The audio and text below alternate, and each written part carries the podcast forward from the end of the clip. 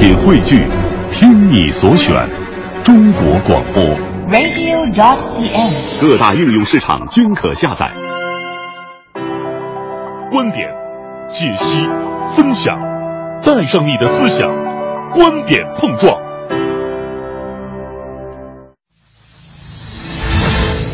观点约架，今日话题：在考卷上写下翘课同学名字，算是打小报告吗？在你质疑的同时，我们怎么样来透过现象看本质？最近，济南一所高校管理学院期末考试最后一道十八分的大题题目是：选出你认为翘课最多的三名同学。出题老师说，这是借鉴三百六十度绩效管理中的相互评价，但有人觉得不告密不揭发是道德底线。评论员金波和宋小阳观点各异，对这件事您怎么看？欢迎发送您的观点到微信文艺之声公众平台，观点约架等您说话。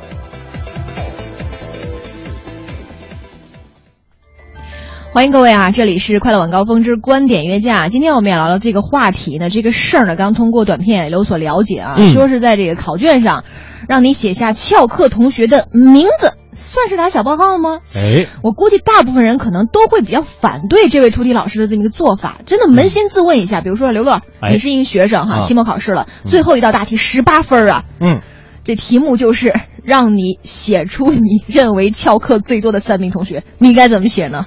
我我琢磨琢磨啊，谁跟我有仇我写谁。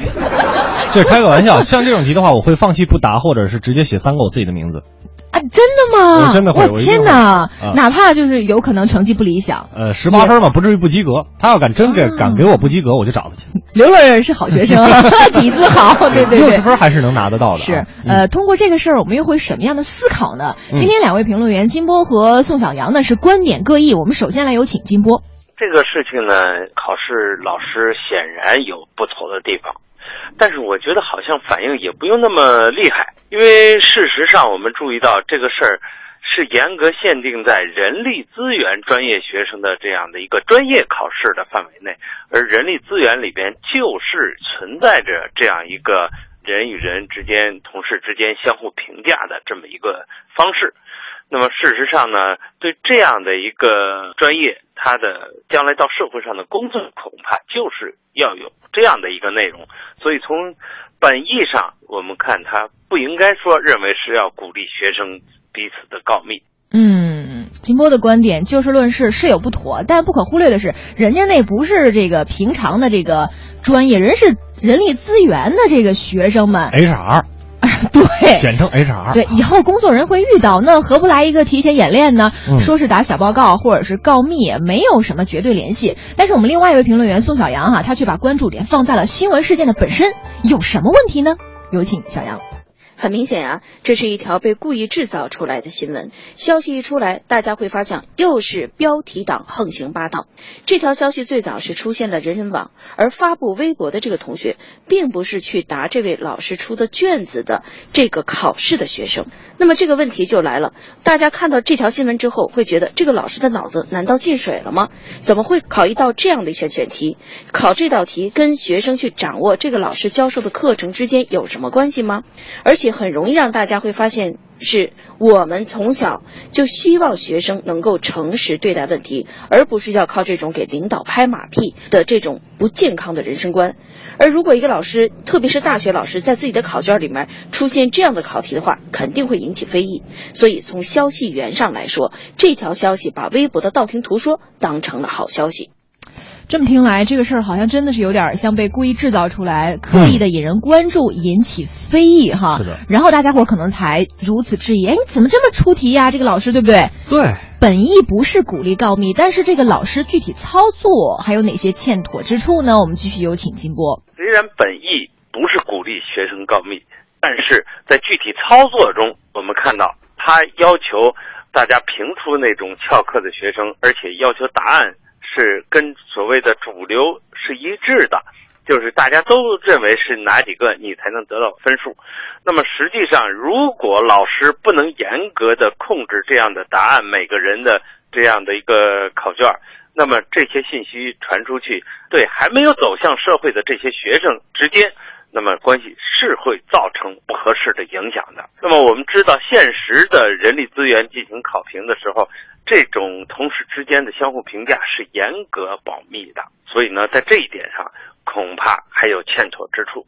嗯，刚才我们也听到金波老师的观点，现实的人力资源进行考评，同事之间，比如说你要让我给刘乐打个分儿，或者打个 A、B、C，甚至有时候可能合格或者不合格，嗯我们俩其实是背靠背不知道的，对吧？对对对但是在大学里面，你老师出这样的考题，你能做到严密控制和保密吗？是的，而且是这样见得。对，而且是这样，你怎么去给孩子分儿呢？对吧？你比如说，我们今天去全班都统计出啊，大明、海洋啊、刘乐 这三个人是分经常翘课经常翘课的。那我们三个人也会有我们的这个答案。我们把，比如说我们三个就把我们答，嗯你把第四名同学写上去了、哎是吧？那我们是不是应该得到这个十八分呢？对吧？那按照如果说其他同学都得到这个十八分，那我们三个算是翘课多的，是不是我们的平时成绩又没有了呢？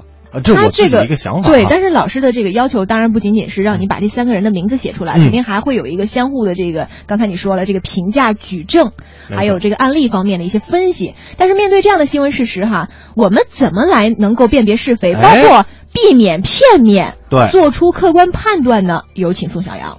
面对现在标题党横行的这样的一个新闻大潮，现在可以说更加准确的说，作为普通的用户，我们怎么用我们自己的锐眼去能够观察哪些新闻是真的，哪些新闻是假的？在这儿啊，就给大家提这个新的名词儿，叫什么呢？叫媒介素养。它原来是在加拿大最早开始实行起来的，是希望大家在看广告啊、电影啊、电视剧的时候，能够知道广告里面讲述的这个商品真的是那么好用，还是制作公司抓住了消费者的这种用户的需求，制造出来让你觉得，哎呀，这个商品实在是太好。比如说，大家在看这个电视剧，真的反映那个国家的现实情况，还是说电视剧美化了哪些人物形象？那么现在问题又摆在我们的面前是，面对现在这样一个社交媒体和传统媒体以及网络呀、客户端呀都会有的这样的一个媒体环境，我们是不是应该更好的擦亮双眼呢？嗯，我们也学到了一个词哈，嗯刚刚刘乐有没有注意到，叫做媒介素养哈？哎媒介素养对，逐渐在各种社交媒介当中，我们学会怎么样能够辨别是非，擦亮双眼哈。没错，呃，这种杜绝标题党下的人云亦云。但是回到事件本身，有考试成绩作为考核，你说那点名啊，包括查翘课，哎你到底意义在哪儿呢？在哪儿呢？我们听听金波的观点。我觉得还有一个观点，我们必须说，我认为既然现在已经有了考试，那还上课，为什么还要点名查翘课的人呢？我觉得这种方式实在是多此一举。我觉得应该把功夫下在怎么把课上好，怎么让这种学生啊喜欢来听课，这个可能是更重要的。嗯，对，这个查翘课本身没有意义，重要的是你怎么上好课，或者是吸引学生们来上课哈。哎反正这个新闻事件每天都在发生，我们在节目当中也不停的给大家推送。是的，对于怎么在网络大潮当中擦亮双眼哈，孙晓阳老师哈，他还会给我们一些方法和提示。今儿我们再学一招。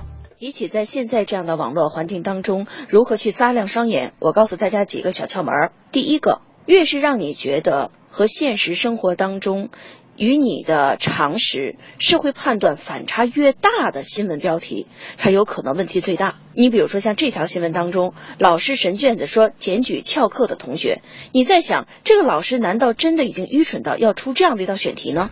可是看了新闻的最后，你会发现，是因为他要考察的是一种管理方式，然后。他联系到自己班级出现的这样问题，当然在这里面我们想说的是，老师在出这些题的时候，是否会容易被别人产生歧义，这是需要注意的。第二个，如果是非传统媒体的官方微博和一些值得信赖的人发布的消息的时候，特别是他的信息源，你觉得是哪些哪些你从来没有听说过的信息源的话，这些消息你就要警惕了。嗯。观点众说纷纭，争论仍在继续哈。两位嗯评论员已经说出了他们各自的一些想法哈，大家伙儿有什么一些这个理解看法，都可以发到平台上，哎搜索微信文艺之声公众平台“观点约架”等您说话。你看现在这个点儿，呃可能部分学校已经放假了，但是有些学校还是在考试当中。是的，呃，嗯这个其实上过学的都应该经历过考试哈。我觉得各种各样的考试各种各样的，我觉得像这种考试，还不如在前两天在微博上也是有同样的一个呃大学的。哎，对，我们在节目里面说过。过，给出四张图片，嗯，问哪个是你这个课的老师。这这是属于奇葩的考题。这虽然很奇葩，但是我觉得你答对了，那就说明，呃就咱们这个作弊不说啊，万一他比如说他跟这个老师关系好，这咱不说，你你你这个你能答出来是哪个老师，这个分给你，就算白给我应该的。实际上老师我出这样的题？但是这个题有点违反我们说，呃，写出三个你你你你认为翘课比较多的同学的名字啊。嗯嗯，中国人不太愿意干这种事情吧？我觉得是放在整个世界上来看也不太说愿意干的一样，这种事情。这个好像类似有点像打报打小报告，或者是有点让我们觉得这个，那以后哈，你这种考核方式你怎么执行下去？同学们之间要怎么来相处呢？哎有点太绝对、太片面化了。你比如说，我和五科关系特别好，嗯，啊，我们俩考完试，科，你这个题你写谁了？啊，五科，你说他是该说是不该说？他说，嗯，那个我不能告诉你。完，我们有意有意就此决裂。我我们俩的关系就算完了，是吧？他要说啊，我写了写了写了谁了谁了谁了，嗯，就架不住我出去，我可能我跟海洋说，我跟你说，哎，你不知道吧？而且我们还可以关键把翻卷子，大名儿写上了，对不对哎就就会出现这样的一个情况哈。嗯，我们看看大家伙儿的这个评论吧，好不好？嗯嗯这个一路向前说了，说学生有没有翘课，是否勤奋学习，那是老师应该关注的事儿啊。老师难道不知道吗？还需要用这种方式考核了解？对，当然这是表面现象，这老师人家不仅仅说是想考这个有哪些同学翘课哈，背后还有其他的一些这个用意。嗯他说，但是这样的试题也会引起同学们之间不必要的麻烦。联想马加爵案件、复旦大学投毒案，哦真是想想都后怕。就是网上前段时间一直去年的时候很流行的一句话嘛，感谢同学当年的不杀之恩。勇敢黑骑士就说了，都说是翘课最多的同学，既然都翘课，大家会认识这个老师吗？不，他的意思是，就是会认识他吗？就是他经常不来，啊对不对？我们都不认识他，你让我们怎么答这个题比？如说这这一个学期的课，刘乐都没来，是吧？同学一看，我就知道有一个孩子老不来上课，他叫什么我真不知道。对，其实说到这儿，我就回想起我大学的时候哈，嗯呃，尤其在一些选修课的时候，嗯确实我们班有个别同学他基本上没怎么上过课，嗯，所以你想，如果你让我回答这个问题，你甭说十八分，你就给我八十分，我天天过来上课，我也不知道那翘课同学是谁，因为他压根没来过。而且你看吧，学习好的孩子都坐在前边，像我们这种学习不好的都坐在后边儿。哎，你我们不来，他们根本不知道。对，哎，所以这个今天这个其实它是一个很很专业的一个问题，人家人家学这个 HR 的嘛，是吧？嗯嗯，我们再来看，最后来看这个淡蓝色的忧郁就说了，说在西方国家呀，用学生来管理学生的方式，对他们老师来说呢，这是一种很匪夷所思的情况。对他们基本上不会去适应这种学生管学生的方式。，班干部管班干部，班干部管了班干部，然后又让班干部管班干部。确实有很多的问题也不太人性化哈。嗯嗯，所以，我们今天的讨论哈挺激烈的，大部分的人都还是批评这个老师出题方式欠妥，孰是孰非已经清楚的情况下，背后打小报告，我觉得是既不道德又极易再次滋生矛盾，对吧？是的，而且我们大家伙儿千万不要忘了，作为一个人，你要知道你有所为有所不为的底线在哪儿。反正作为学生吧，好好学习就对了；作为老师吧，你好好教课就对了；作为主持人吧，好好主持节目就对了。只要